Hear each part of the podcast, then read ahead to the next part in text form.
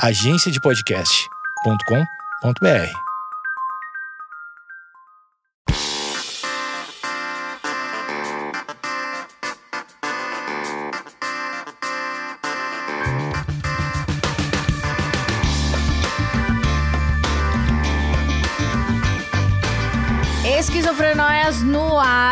essa semana eu tenho um convidado muito elegante, muito chique e muito forense no assunto. Eu adoro o termo forense e depois eu vou fazer uma pergunta para ele, ele vai me matar. Daniel Barros, que é psiquiatra, e eu acabei de ler que ele também é psiquiatra forense, então a gente já vai fazer um outro episódio no futuro sobre a psiquiatria forense que muito me interessa a psiquiatria forense interessa a todo mundo, né? É, uma, é um fascínio, assim, as pessoas adoram, a, né, olham para mim e falam, ah, você quase que poderia trabalhar num seriado assim do Netflix, né? Sim, é isso que eu penso. Então já te convido para um próximo tema. Fechou. Daniel Barros, eu tava aqui pesquisando sobre você. Você tem 15 livros lançados? É, eu acho que já, já um pouquinho mais do que isso. Acho que já tá em 19.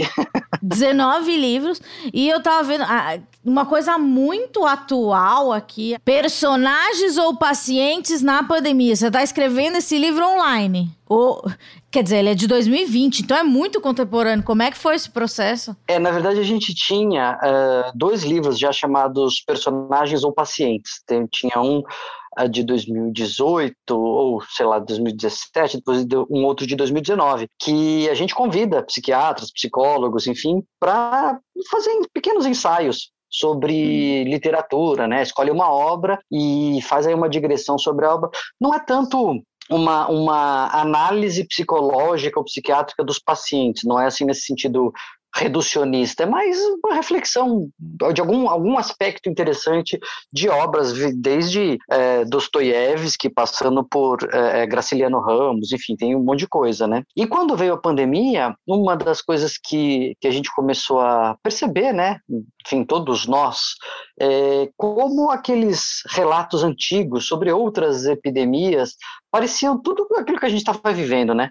É, assim, as pessoas uh, se dividindo, gente com medo, gente negando, enfim, a, a sociedade mudando, erros sendo cometidos teimosamente. E aí eu tive essa ideia, eu chamei o, o Taki Cordaz, né, que é o, o meu parceiro aí, falei, Taki, topa fazer um especial sobre a pandemia e convidamos mais alguns autores, conversamos com a editora, e esse saiu só em e-book, são só quatro capítulos. É um ensaio, é curtinho. É curtinho, são, são quatro, é, a gente fala do Decameron, fala do, da Praga Escarlate, Diário do Ano da Peste e a de, de Camus. Então, é, é, ficou bem, bem, bem é, contemporâneo mesmo, assim. E olha, Amanda, olha, é, foi quando eu li essas coisas que eu, que eu me saí com a frase que diz o seguinte: se tem uma coisa que a gente aprende com a história, é que a história não ensina nada. A gente comete os mesmos erros. Vou falar, viu? Você pode dar um exemplo, assim, de um erro crasso que estamos cometendo, que já fora cometido nessas outras pandemias? Insistir em tratamentos sem eficácia, por exemplo. Né? Isso parece que é algo que só está acontecendo agora, mas isso já aconteceu sempre. Né? É, pelo desespero das pessoas e pelo oportunismo de outros, é, a gente sempre acha que agora vai, não, conseguir. Né? Então isso se repete sempre. Seria como uma poção mágica. É. E outra coisa que acontece em toda a epidemia também é uma certa estigmatização de alguns grupos ditos de risco. Né? Hum. Então, um grupo de risco é sempre alguém que é meio meio à margem, assim, é alguém que tem um, entre aspas, um defeito que você pode apontar o dedo e se colocar, mas eu não sou desses, né? Então uhum. na AIDS eu não sou gay, na Covid eu não sou velho, na H1N1 eu não tô grávida, então sabe assim, você tem uma uhum. coisa de um, existe obviamente uma sustentação epidemiológica para isso. Tem alguns grupos, dependendo da doença, que proporcionalmente morrem mais, mas eles acabam, é, esse, essa definição epidemiológica acaba sendo distorcida na sociedade quase como um salvo-conduto, sabe? Ah, não, eu não sou desse grupo aí, então eles que se cuidem. Mas em algum momento isso cai por terra, assim como o negócio do, do tratamento precoce, daí a, o pessoal se liga, teoricamente, ou não? Então, se a gente pegar o, o, o exemplo da, do HIV, né? Hoje a gente sabe, não tem mais nem sentido falar é, em homossexualidade e grupo de risco, né? Mas quantas pessoas da minha geração para frente, aí talvez mais novos não, ainda tem uma associação, né, entre homossexualidade, é, o HIV, uma uma consequência de um comportamento errado. Então, é, às vezes, racionalmente, isso até cai, né? Mas ficam, ficam marcas dessas, dessas decisões e dessas crenças, eu acho. Agora eu tô pensando, tô pensando aqui aqui em São Paulo, essa semana saiu a notícia que até dezembro todos estarão, estaremos vacinados, pelo menos com a primeira dose, o que é uma boa notícia, mas se a gente olhar para os Estados Unidos, estamos muito atrasados, porque eles já estão fazendo shows e festivais com milhões de milhares de pessoas. É... E aí as pessoas estão preparadas para voltar ao normal. Aquelas que deixaram de viver o normal antigo, né? Porque existem pessoas que negam. Essa semana estava eu dando um passeio no quarteirão é, do bairro vizinho e vi quatro festas clandestinas. Então, eu não sei como que essas pessoas vem a pandemia. Eu gostaria muito de sentar. Não, não gostaria, talvez não. Mas acho que acho que gostaria de te entender. Como assim você você tá, tá numa festa e você frequenta festas semanais? Mas existem pessoas que, para as pessoas que realmente vivem a pandemia de alguma forma, que se isola, que tem medo, que, que perdeu o emprego e, e mil outras coisas, você acha que isso fez com que o, os transtornos mentais é, tenham sido aumentados ou é só, é só o nosso olhar que, que tá mais ligado nisso? É muito boa essa pergunta, Amanda. Ai, muito obrigado, doutor. Não, é verdade, porque sabe o que acontece? A gente está numa, numa fase da, da vida, da sociedade, que parece que a gente é tão reativo que quando uma notícia contradiz aquilo que a gente acredita, aquilo que a gente pensa, a gente já acha que é tudo mentira. E se a notícia vem em linha com o que a gente pensa, o que a gente acredita, a gente nem quer saber se a notícia é sólida e se ela é sustentada, a gente acha que é verdade independente da fonte, né? E o fato é que a gente tem falado muito sobre saúde mental, sobre uh, dores emocionais, sobre estresse no último ano, ano e meio, desde que a pandemia começou. Esse é um assunto que cresceu né? Enfim, o esquizofrenóide já vem de antes disso, as minhas atuações nas redes sociais já vêm de antes disso, mas é inegável que a gente viu o maior interesse das pessoas com relação ao tema e mais pessoas buscando tratamento, mais pessoas indo atrás, querendo ver se está tudo bem, etc. Isso dá a impressão de que teve algum, né, uma explosão de doenças mentais, que está todo mundo doente, que está todo mundo mal. Só que, eh, e a gente até temia que isso pudesse acontecer, né, que viesse aí uma onda uh, de, de transtornos mentais, assim, uma onda no sentido de que um, uma coisa que tinha um certo patamar subiria demais. Só que os estudos no Brasil e no mundo têm mostrado que isso não aconteceu. Na verdade, a gente não está vivenciando um aumento é, explosivo dos transtornos mentais. E sempre que eu falo isso, vem gente comentar. Vai ter gente comentando aí, você vai ver no canal, dizendo: não, mas não é possível, meu, meu psicólogo não tem mais vaga, eu fui procurar o psiquiatra, só tem vaga para daqui dois meses, é, você não sabe o que está falando, etc. O que eu estou dizendo é que quando você mede a proporção de pessoas doentes na sociedade e nas sociedades que isso tem sido medido, a gente não viu uma mudança nessa proporção de antes da pandemia e atualmente. Lógico, tem pessoas com mais risco, né? pessoas que tiveram Covid, por exemplo, que foram entubadas, que quase morreram, tem mais risco de ter estresse pós-traumático, né? que é um transtorno de ansiedade. É, a gente sabe que tem alguns subgrupos, por exemplo, é, mulheres com baixo do, do baixo extrato socioeconômico que tiveram que se esforçar triplamente mais e com filhos pequenos que né, mudaram muito a dinâmica é, da casa, tiveram mais risco de adoecimento, mas a proporção de pessoas doentes na sociedade não mudou de forma geral. Só que, ponto aqui, Amanda, importante, já era muito grande. Como disse um amigo meu, um dos autores de um dos, de um dos estudos de, desses, ele disse o seguinte: nós já éramos infelizes e não sabíamos. A gente não tinha tempo, né? É, não tinha tempo, não, não se atentava, não se atentava também para isso. Você é, é, para para pensar, já faz alguns anos, eu acho que são quatro anos mais ou menos, que a OMS soltou uma pesquisa mostrando que uh, o Brasil é o país com maior índice de transtornos de ansiedade do planeta Terra. Nenhum Sim. outro país tem mais tanta, tem mais pessoas ansiosas do que nós.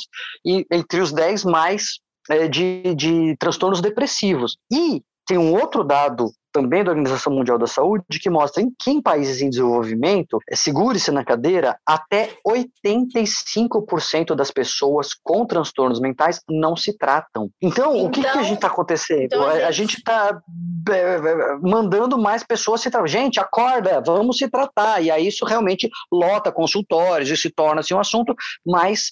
É, então, mais pessoas estão procurando, mas não necessariamente mais pessoas estão doentes, porque já tinha doente pra caramba, né? É aquela palavra que a gente já não gosta tanto, que é o tal do gatilho. É, exato. Tem mais gente sofrendo, tem mais gente é, estressada, tem mais gente com dificuldade. Aliás, é, quem está vivendo a pandemia, né, fora os grupos aí das festas clandestinas, todo mundo que está vivendo de alguma forma a pandemia está mais tenso, está mais estressado, está mais desanimado, está mais preocupado, enfim, tem mais, é, tem mais sofrimento mental. E aí alguém que estava provavelmente vai já deprimido, alguém que já estava assim com um transtorno ansioso, mas ia levando a vida na marra ali, porque não caiu a ficha que isso era uma doença, porque nunca tinha parado para pensar no assunto, é, porque achava que isso era coisa de gente rica de gente fresca. Agora, com o aumento desse sofrimento, fala: meu, não dá mais, preciso, preciso me tratar. E aí isso gera essa sensação de aumento de demanda. Quer dizer, na verdade, é um aumento de demanda de fato, mas não que necessariamente reflita um aumento da ocorrência dos transtornos mentais. Uma pergunta: há uma falta de mão de obra qualificada? É, sem dúvida. Há psiquiatras e psicólogos suficientes para todo esse povo que está se descobrindo no sofrimento? com certeza não tem. Já não tinha psiquiatra suficiente para todo mundo, nem psicólogo suficiente para todo mundo. É, até por isso a gente tem um esforço muito grande de capacitar todos os profissionais da saúde para darem é, algum tipo de suporte atendimento, eventualmente começar uma, um médico generalista, um médico de família, pode, sem dúvida nenhuma, com a capacitação adequada, começar a dar tratamento para os transtornos ansiosos, para a própria depressão. É, aí vai, você vai escalonando, né? Não, não melhorou, complicou, aí você vai subindo para os especialistas, mas não tem. E tem um dado também que esse é um, um dado americano é, do começo do, do, do século XXI aí, que quando eles mediram isso, eles fizeram uma pesquisa e eu vou, vou lembrar os números direitinho, era mais ou menos assim, 50% das pessoas diagnosticadas com depressão das diagnosticadas, tá? 50% não se tratavam adequadamente. Não, 50% não se tratavam. Metade recebeu o diagnóstico, metade não trata. Da outra metade que trata, 20% só fazia o tratamento assim, by the book, sabe assim, rigoroso, segundo uhum. os, os melhores protocolos. Então, 80% das pessoas diagnosticadas com depressão nos Estados Unidos não recebiam o melhor tratamento possível. É, quer dizer, você imagina no Brasil, né? Enfim, a gente não tem mão de obra para isso é, e, e, é muito importante que a gente traga esse esse assunto de fato, né? É para porque não adianta fazer o alerta, são duas, são duas coisas. A gente tem que fazer o alerta, tem que ensinar as pessoas, tem que é, acender, né? O, o, o, sinal amarelo que as pessoas precisam procurar atendimento, etc. Beleza? Olha, ouvi lá o esquizofrenóias, realmente me caiu a ficha que é bom eu conversar com alguém. Mas cadê esse alguém, né? Então a gente também precisa é, é, capacitar pessoas e cobrar, inclusive, desde planos de saúde até SUS, etc., para que tenha, é, tenha atendimento, né, que consiga dar continência para essa demanda que a gente mesmo está gerando. Antes de começar o, tema propriamente dito, eu tenho uma outra pergunta, que é muito legal falar com um especialista, um cara tão eloquente, então ele vai, ele flui, então a gente vai no assunto. É, você, é, o que você acha das pessoas que né, essas, o pessoal da, da festa clandestina, o pessoal da máscara que não gosta, isso daí é, é um processo. É, a psiquiatria explica? É um processo de negação? É, é o quê? Uma, é uma pessoa que não sabe lidar com a realidade? É um outro tipo de patologia? O que, que é isso? Não é propriamente uma patologia, né? Isso não é um transtorno mental no sentido de, de alguém que precise ser tratado uh, medicamente, né? Tratado com, com médicos uh, ou em hospitais, enfim. E me parece que, que tem dois movimentos que se confluem, que chegam nisso, né? Um é o negacionismo estruturado mesmo, o negacionismo é, organizado que coloca postagens nas redes sociais, que se organiza para fingir que não está acontecendo, para minimizar, por N razões políticas, econômicas e N interesses que a gente sabe que existem. É, e isso se junta com um grupo de pessoas que é um, é um negacionismo desorganizado, é uma coisa, me parece mais da irresponsabilidade, é, da negligência, de achar que não, peraí, não é para tanto, vamos lá, a vida que segue.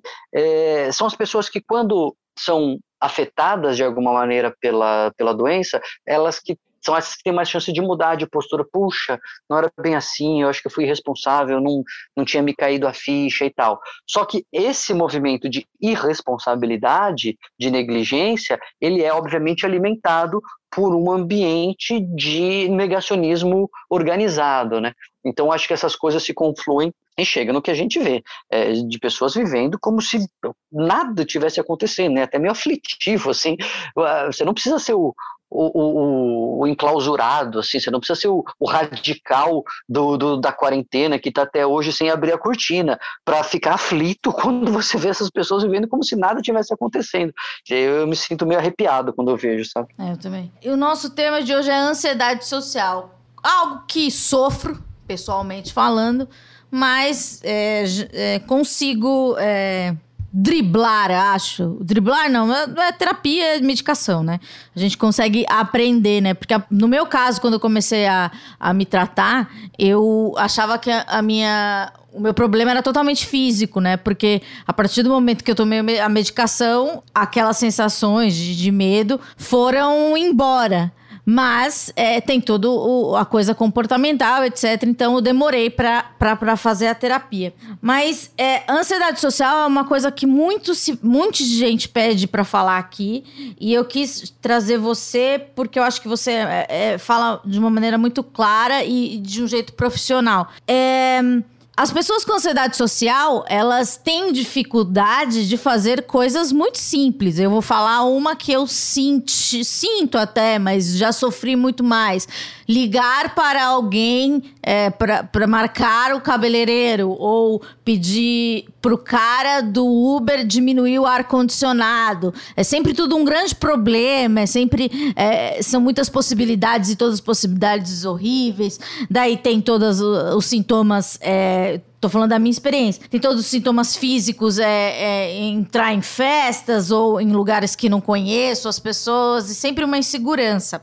E as pessoas ansiosas sociais, ela, eu acho que é um dos transtornos mais solitários, né? Porque envolve, tipo, a socialização. E a socialização, ela é uma coisa, para as pessoas que não têm isso, digamos, prazerosa. Que tipo de, de, de, de caso chega no seu consultório e que tipo de caso chegava antes da pandemia para depois a gente entrar no pós-pandemia? É interessante que a ansiedade social, Amanda, como você falou, ela é meio solitária mesmo, sim, uhum. é, justamente porque a pessoa fica aflita pelo, pela socialização, né? Interagir com o outro é sofrido. É, eu acho legal a gente entender um pouco o que é essa, essa ansiedade social, né? Porque ansiedade social todo mundo tem um pouco. Porque, sei lá, talvez exceto o Silvio Santos, assim. o Faustão. É, mas, mas, todo mundo tem um pouco, porque é, é, é de fato perigoso, entre aspas, é uma ameaça um olhar negativo do outro. Se a gente pegar a nossa história evolutiva como espécie, a gente precisava sempre estar inserido ali na tribo. Se você tivesse isolado, se você ficasse marcado negativamente na tribo, você morria, ah, porque ninguém ia dividir alimento com você, você não ia ter ajuda se você se machucasse, enfim, é, não ia ter sentinela para avisar quando estivesse chegando o bicho. Então, a gente precisava estar inserido socialmente. A rejeição social, portanto, é algo aflitivo, é algo que dispara um alarme. Então, quando a gente vai interagir, a gente fica nesse receio, a gente fica nessa ansiedade, porque a gente é, quer que as coisas é, deem certo. E a ansiedade é essa emoção que nos leva para frente, né? Ela nos joga ali para o futuro para antever ameaças. Logo, se uh, a gente tem que acertar na interação social, a gente antevê as ameaças do que pode dar errado. Então, ansiedade, um pouco de ansiedade na interação social é normal, todo mundo tem, é o que a gente chama de timidez, basicamente. Uhum. Agora, como tudo né, no nosso organismo, tem, essas coisas podem dar defeito, né? O olho pode dar defeito, o nariz pode dar defeito, a ansiedade pode dar defeito. E quando a gente vai falar num transtorno de ansiedade social, que antigamente era chamado de fobia social, é quando esse medo essa ansiedade nessa, nesse contexto, nessas relações, ela se torna tão intensa que começa a prejudicar a vida da pessoa. Então é isso, tem sintomas físicos, ou deixa de fazer coisas porque é, a ansiedade é mais forte, então você vai passando frio no Uber o caminho inteiro. A sinusite atacando. E você tá com medo de incomodar o cidadão que tá ali na sua frente. Exato, porque aí a cabeça vai a mil, como é que vai ser, o que ele vai falar, vai achar que eu tô falando mal dele, não sei, tá, tá, tá. É, é isso, é a ansiedade saindo do controle, a ansiedade a mil por hora. Isso pode ser uma coisa extrema, da pessoa não querer sair do quarto, eu já vi pacientes que tinham uma vida extremamente limitada, porque tudo era ameaçador, mas pode ser, às vezes, e, e é até mais comum, né? Em medicina, o que é mais raro é mais grave, pode ser uma pessoa que tem dificuldade, ela tem prejuízo, sabe? A vida dela é, é menos do que poderia ser. Ela nunca perdeu emprego, ela nunca teve um ataque de sinusite, mas ela sofre é, em, em, todos esses contextos. Ela, é, ela tem dificuldade, é mais penoso para ela fazer um falar numa reunião. Ela tem que se preparar um milhão de vezes mais e mesmo assim sofre, etc. Esse é o caso mais difícil de procurar tratamento, porque a pessoa pessoa ela tem um sofrimento, ela tem uma perda de qualidade de vida, mas como a vida vai seguindo o seu passo ali, é, ela não nem cai a ficha muitas vezes que aquilo poderia estar melhor. Ela acha que ela é assim mesmo, é, que ela é tímida mesmo. É um tempo, é, a gente confunde com temperamento. Exato, eu acho que é, sempre foi tímido, tadinho. E esses casos normalmente vêm para o tratamento quando deprime, quando, quando abre uma síndrome do pânico, é quando alguma outra coisa acontece e aí você descobre que a pessoa foi a vida inteira assim. Eu queria que você explicasse, eu já tentei explicar umas 20 mil vezes, mas a sua explicação vai ser muito melhor que a minha, que é é, como a ansiedade, que é um negócio que te deixa tão acelerado, pode te deixar paralisado e, e, e, e desenvolver uma depressão, porque é, na minha cabeça são coisas muito antagônicas. Ah, você é ansioso, então você vai falar rápido, ser ver, verborrágica, etc.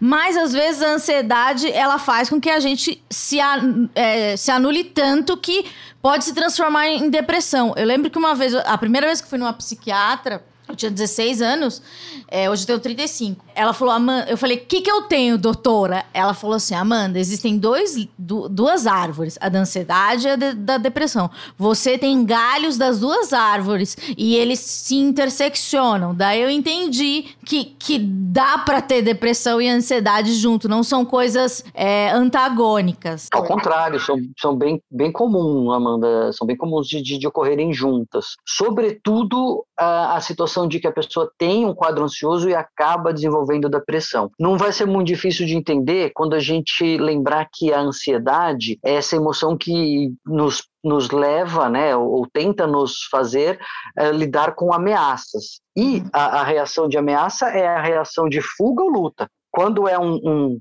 uma, uma ameaça que vem de um de um igual ali, de uma, de uma mesma espécie, ou é algo que você é, acha que dá para enfrentar, você tem uma reação de luta, né, de embate. É o, é o leão contra o leão, ou é alguém te fechando no trânsito, sobe a adrenalina, você fala, isso é uma ameaça que eu, eu, eu tenho que desfazer e tal. Então, isso traz uma, essa ansiedade para frente, né? Essa ansiedade para briga. Uh, só que tem a reação de fuga, que é do, do, da gazela fugindo do leão, ou do ratinho tentando se esconder da cobra ali. No limite, quando não há é, possibilidade de escapatória, qual é a reação que a gente vê no, no reino animal? O congelamento. Congelamento, assim, de fato, o, o bicho fica totalmente parado e, e, não sai do lugar. É, é o, a paralisia do Chaves, né? Sim, é verdade. É uma reação de ansiedade, né? De, de, de um susto extremo que paralisa. É, então é por isso que, mesmo sendo ansiedade que a gente pensa na coisa acelerada, ela pode levar para o congelamento, para eu não consigo sair daqui, eu não consigo me, me mover. E isso perpetuado no tempo, né? Medo, susto, desgaste, tensão, não consigo, queria, não dá, etc. Isso vai gerando um desgaste para o organismo. Isso é uma sobrecarga emocional muito grande. Né? Isso traz um, um, cobra uma taxa mesmo ali emocional e isso vai desgastando a nossa vida psíquica e isso acaba muitas vezes levando para um quadro depressivo, né? Porque acabou a energia mesmo, o jeito não, não dá mais, desse jeito eu não aguento, né? E a pessoa não consegue é, reagir e isso não raras vezes acaba evoluindo para um quadro depressivo, que aí já é um transtorno do humor, não é a coisa da, da ansiedade, da preocupação, mas é o nosso humor que vai para baixo, as nossas emoções ficam mais negativas do que positivas. É difícil se alegrar, é fácil se irritar, né? É difícil é, se empolgar com alguma coisa, é fácil perder energia e assim por diante. No caso da ansiedade, você acaba evitando situações. E daí eu, aí vem a minha pergunta: é possível perder habilidades sociais se você é uma pessoa totalmente reclusa e daí não tá treinando é, a, a, vida, né? É possível você é, meio que esquecer o que a gente aprendeu naturalmente ou nunca aprendeu? Muito boa pergunta. Isso me inspirou até um artigo aqui, um vídeo. Vou, vou, vou anotar essa aqui. Ai, que legal! Eu vou, vou querer aproveitar esse gancho. Porque estou refletindo aqui, estou refletindo enquanto falo, né? Estamos, estamos é, pensando juntos aqui. O, o, desenvolvimento de habilidades sociais, ele se dá com o tempo e ele se dá com o treino. De fato, uh, o traquejo social, as habilidades de olhar o outro, de dialogar, de interpretar sinais, etc., depende de interação, depende de treino. E, aliás, isso vira uma bola de neve, muitas vezes, para pacientes com fobia social, porque eh, eles não fazem porque têm medo, e aí não aprendem, e aí ficam com mais medo. Um pouco a bola de neve que eu tive na minha vida com futebol, né? Eu sou muito perna de pau, muito ruim, muito ruim de bola. Meu filho de, de nove anos já, já joga melhor que eu, e porque não é difícil, mas porque eu não gostava muito, aí eu não ia, aí eu não aprendia, aí como eu não aprendia, eu não, não gostava, e aí eu não jogava, enfim, bola de neve, virei um perna de pau, um pária, no, no campinho, né, no, do, do, do, futebol. É, e acontece isso com muitas vezes os pacientes com ansiedade social, né, porque evitam e por evitar não desenvolvem a habilidade, por não ter habilidade ficam com mais medo, por ter mais medo evita ainda mais e, e aí vira uma bola de neve. Agora, quando você desenvolve as habilidades sociais, quando é alguém que não tem ansiedade social, ela só está mais reclusa porque, enfim, por conta das circunstâncias, etc. Acho pouco provável que, que as pessoas, quando voltarem, dizem assim, ai meu Deus, não sei mais. Esqueci como é que faz isso, esqueci como é que conversa, esqueci como é que interage. Acho pouco provável. Mesmo pacientes que estão estáveis, que é, desenvolveram, que conseguiram passar por cima, né, e com terapia, tratamento, etc., é, estão bem, não sei se, se me preocuparia tanto. Acho que o mais sensível são as pessoas que estão no processo e de repente o processo para no meio. É como, sei lá. Você diz o tratamento? É, é uma pessoa com ansiedade social que está se desenvolvendo, que está é, se expondo, que está desenvolvendo essas habilidades ali um pouco ainda na marra, mas está conseguindo, de repente tem que parar tudo. E aí perde o treino, né? Sim. É como, sei lá, eu estava aprendendo a nadar borboleta, e aí veio pandemia, eu parei, e aí não, não conseguia. E aí quando abria a piscina eu tentava, eu fechava a piscina de novo, eu não conseguia nunca avançar. É, mal comparando, né? Então Sim. eu acho que é, é, esse é o, o grupo que talvez é, me preocuparia um pouco mais, assim, pessoas que vinham num processo de enfrentamento e de desenvolvimento, de melhora, que acabaram tendo esse processo interrompido por alguma, né, pela, pela pandemia ou pela quarentena, enfim, e, e talvez volte alguns passos, né, retroage um pouco no tratamento.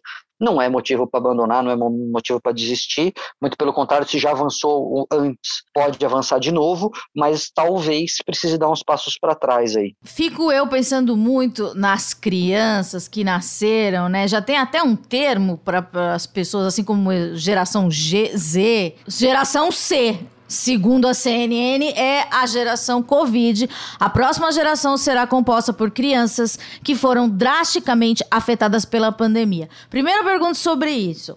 Na, é, é, amigos com filhos relataram coisas curiosas e tristes. Por exemplo, é, ah, desceu com a filha no, no, pátio do prédio e a criança, sei lá, dois anos, viu uma outra criança. E ela falou: Meu Deus, uma criança, porque ela nunca tinha visto uma criança. O, quão prejudicial pode ser isso para um desenvolvimento? É, porque, sei lá, com dois anos a gente interage com o priminho, com o vizinho, com a, a galera do parquinho. E também a questão da máscara, né? É, muita. É, Pra, pra, é, eu tava vendo um documentário sobre bebês, os bebês conseguem diferenciar os macacos entre si. Até uma certa idade, eles conseguem di diferenciar a face de cada macaco, não como uma espécie macaco, mas eles têm esse desenvolvimento. E a questão da máscara, pode ser que a criança. Olha, eu tô muito brisada. Pode ser que a criança é, tenha como referência é, primeira da vida uma pessoa mascarada, fora os membros da casa dele? Acho difícil dizer, Amanda, porque justamente a criança não está sozinha, né? A criança ela está interagindo com o pai, ela está interagindo com a mãe, é, ela está interagindo com outro adulto ali, é, e então ela desenvolve a habilidade de, de reconhecimento de faces e, e, e VTV também, né? Ela não está, não é, não é um uma criança selvagem, né? Não é o, o Mogli, o menino, ah, o menino lobo, né? E, então eu, eu, eu não sei. Eu acho que não. Eu acho que essa essa dificuldade eles não não vão ter. Posso depois me surpreender no futuro aí com uma geração com, com, mais prejuízo de reconhecimento das emoções, mas também podemos pensar o contrário, né? Podemos pensar que é, talvez seja uma geração com mais habilidade de comunicação só pelo olhar, né? De repente, só pelo olhar, você já sabe se a pessoa está triste, está feliz, está com raiva, está mentindo.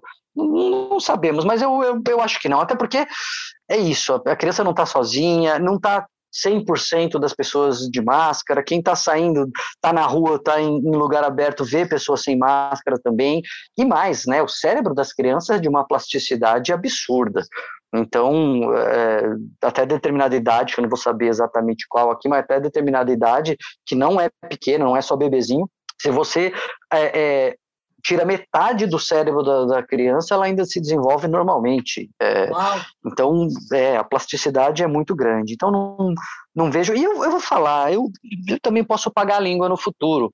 Vai ficar gravado esse podcast para a posteridade aqui. Eu posso é, é, estar enganado, mas também não tenho problema nenhum de estar enganado. Se eu tivesse errado, se eu tiver errado e, e as evidências mostrarem que eu estou errado, eu falo errei, e paciência. Mas eu não acho que essa vai ser uma geração marcada pela dor e pelo sofrimento, é, que sabe que vai ser uma geração particularmente triste ou ansiosa. De novo, a gente está vivendo uma coisa muito grande, uma coisa muito intensa. É, quando você olha globalmente, pega o Brasil, né? Você pega quase que é, meio milhão de mortos. Só que nenhuma criança perdeu meio milhão de amigos. Uhum. A criança pode ter perdido o avô, pode ter Sim. perdido o pai, o que é obviamente uma coisa né, traumática. Isso a gente sabe que esses eventos adversos na infância eles podem se correlacionar é, com transtornos mais para frente e tal, mas é, não é diferente, especialmente para uma família que perdeu alguém por Covid, do que perdeu alguém num assalto, que perdeu alguém para o câncer, individualmente para aquela família, né, para aquela criança que está naquele naquele ambiente. E, e se tem uma coisa que essa geração aprendeu rápido, né, mais rápido do que a nossa, é que as coisas não são sempre do jeito que a gente quer, né? Que tem coisa que a gente não tem controle, que não dá para fazer as coisas do jeito que a gente quer. É, a gente aprendeu ano passado isso. É, toda geração mima a seguinte, não é verdade, Amanda? A gente Sim. reclama da geração mimada, mas a gente também foi mimado pelos nossos pais, que foram mimados pelos nossos avós, e, e daí quando a gente tem filho, a gente esquece que a gente também foi a criança que os outros reclamavam, né? É, porque to, é óbvio, todo pai tenta fazer o melhor ali para o filho, tenta proteger, evitar o sofrimento, etc. É, e com essa geração, os caras já não, não deu, tinha, aconteceu um negócio tão grande que não deu para a gente uhum. protegê-los e evitar, né, de tudo que estava acontecendo. Então, eu, eu, eu, vejo que também tem aprendizados em tudo isso, sabe? Então, vamos, vamos ver como é que vai envelhecer essa minha declaração aqui, mas eu tenho a impressão que essa não vai ser uma, uma geração é, é, especialmente sofrida. Agora, tem um outro termo que é bem pedido aqui, que é agorafobia, que no acho que sendo muito simplória, é o medo de sentir medo. Agorafobia é tipo parente da síndrome do pânico? Ou é a mesma coisa? É parente próximo, assim, é quase filha da síndrome do pânico, né? Porque vamos lembrar, síndrome do pânico é quando a pessoa tem um, um, um ataque de medo, dispara adrenalina, assim, e, e, ela tem uma sensação de medo fóbico, assim, sensação de que o coração está acelerado, a respiração é, é, acelerada, pressão alta, como se ela estivesse diante de um perigo, só que não tem nada acontecendo, nada, é, é, é do nada, assim, né? Out of the blue. E é isso dá um desespero na pessoa. Ela acha que está tendo um ataque cardíaco, ela acha que ela está ficando louca e etc. Porque ela olha em volta, o cérebro olha em volta, mas cadê o leão? Né? Cadê o assaltante? Me falaram uma vez que é um alarme de tsunami tocando e uma onda que nunca chega. É, exatamente. É, é bem por aí. Agora, você imagina, né? Isso acontece. A pessoa fala, meu Deus, do nada quando é que isso vai acontecer de novo? Será que pode acontecer a qualquer momento? E a pessoa começa a ter medo de ter essas crises. E aí ela pensa, meu, mas e se eu estiver no meio do cinema? Ou se eu estiver no mercado? É, e se eu estiver num lugar assim que, que, que eu eh, fique vulnerável? Então, só de pensar em ir nessa situação e antever a possibilidade de uma crise de pânico, ela já começa a ficar ansiosa. E aí ela começa a ter medo de ter medo e evita, evita lugares cheios, evita lugares muito é, é, povoados, evita lugares fechados sem saída rápida. Ágora em grego é praça, né? Então é, é esse medo da, da, exposição, esse medo do, do, do, do ter uma crise e, e, não ser socorrido, não ter para onde correr. E isso pode ser muito limitante mesmo, né? Isso pode ser é, é bastante prejudicial para o dia a dia da pessoa. Imagina, é, vamos lá, só pegar um negócio na padaria, não, só de pensar em ir na padaria já começa a dar taquicardia, já começa a dar suador, não, não, não quero nem pensar, e a pessoa vai realmente é, se fechando, vai, vai restringindo muito o seu espaço vivencial. E precisa ter uma, uma, uma, uma fundamentação lógica, por exemplo, sei lá, já viveu um terremoto, já viveu um, um assalto, ou uma pessoa pode ter é, esse, esse tipo de fobia é, sem uma, uma razão inicial? Bueno, pode vir do nada mesmo, né? O, é muito interessante que o, as pessoas que têm síndrome do pânico, elas não, normalmente, elas não são o cara da turma dos largados, sabe? Não é o cara desencanado, o cara que uhum. não se estressava com nada, tranquilão, putz, nunca fui ansioso, de repente eu tô com síndrome do pânico. Não.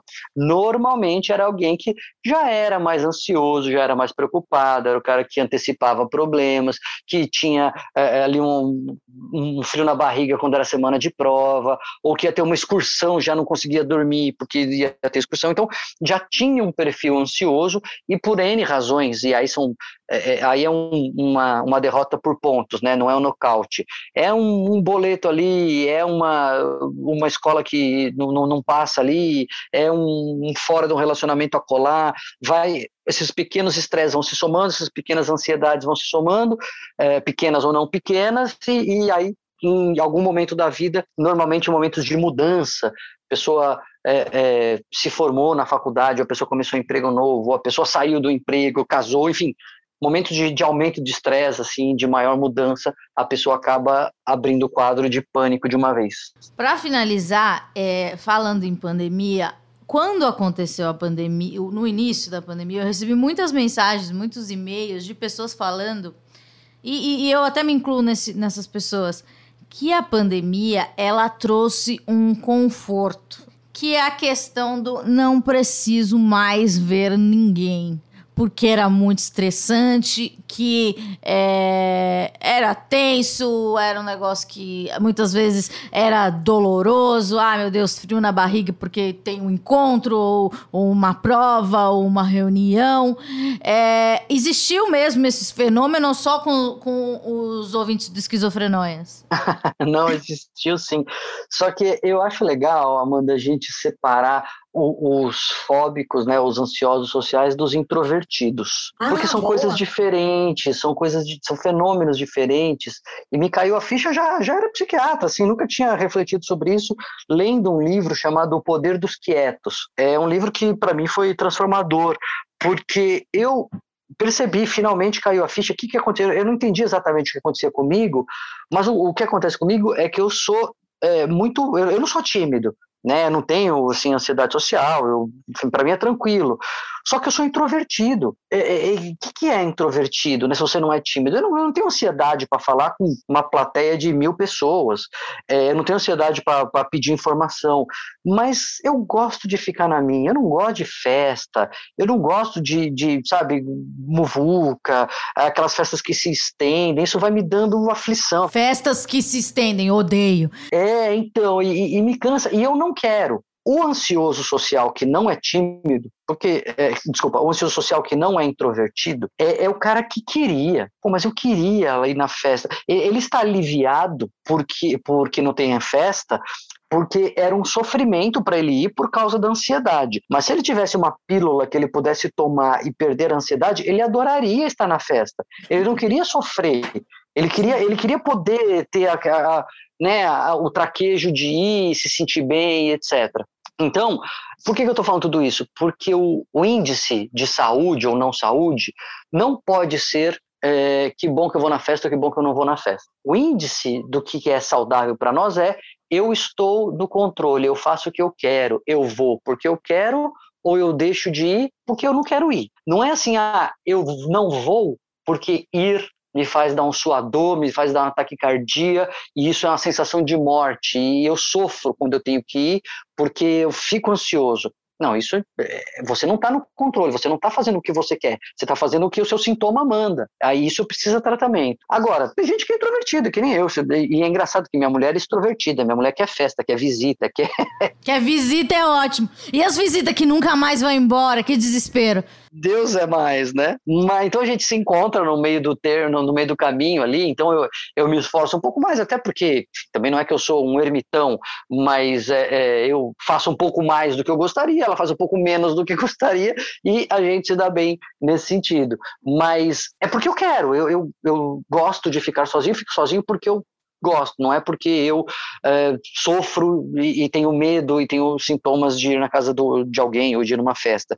Então, só para lembrar que eu acho que um grande, um grande sinal de alerta para as pessoas é quem manda em quem. Eu mando da minha cidade, não, eu fico até ansioso, mas respiro fundo e vou porque eu sei que é legal e eu acabo curtindo, ou não, eu é, a minha ansiedade tomou conta, ela manda em mim, eu faço o que ela manda porque eu não consigo me controlar. Esse é, é o sinal refém. de alerta. É, exato. E aí vale a pena ir atrás de, de uma ajuda, conversar com alguém. Poxa, muito obrigado, pessoalmente falando. Falei muito de mim nesse programa. Poxa, de verdade, adorei. Vamos fazer um episódio sobre psiquiatria forense. Já vou preparar a pauta. Fico totalmente à disposição. Parabéns pelo esquizofrenóia, esse sucesso aí que ajuda a combater o estigma e levar a informação para todo mundo. Foi um prazer conversar e estou à disposição. Obrigada. Pra te achar nas redes sociais, é, você pode colocar Daniel Barros no, no, no, Google, daí tem todos os livros deles. Tem livros que é, você escreve com outras pessoas, né? Com outros autores. Mas tem os Acho que o seu mais recente, se eu tiver enganado, você pode me falar. O sozinho da carreira solo é o lado bom do lado ruim ou já tem mais do outro? Esse foi o, o penúltimo e o, o, mais recente chama Percepção Realidade. É um daqueles livros em caixinha que você tem a, as páginas soltas como cartas, assim. Ai, é sobre a nossa, os nossos vieses de percepção, as coisas que a gente acha que é verdade, mas que é só na nossa cabeça. Tem vários desses defeitos embutidos no nosso cérebro e eu converso um pouco sobre eles ali. E nas redes? É, eu, no Instagram eu sou Daniel M. Barros e no YouTube Daniel Martins de Barros é o nome do canal. Já estamos aí com. Passamos de 100 mil inscritos esses dias, estou bem, bem feliz. Ah, então vai chegar a plaquinha. É, tô ansioso esperando. Você tá na Band também, né? Isso, e aí na, na, na Band News FM, é, aos finais de semana, num programa de entrevistas e durante a semana em pílulas, e também tem no, no, na, nos agregadores de podcasts o nosso programa que chama Humanamente. É isso, obrigada. Semana que vem a gente volta e um beijo. Paz nos estádios para todo mundo. Tchau.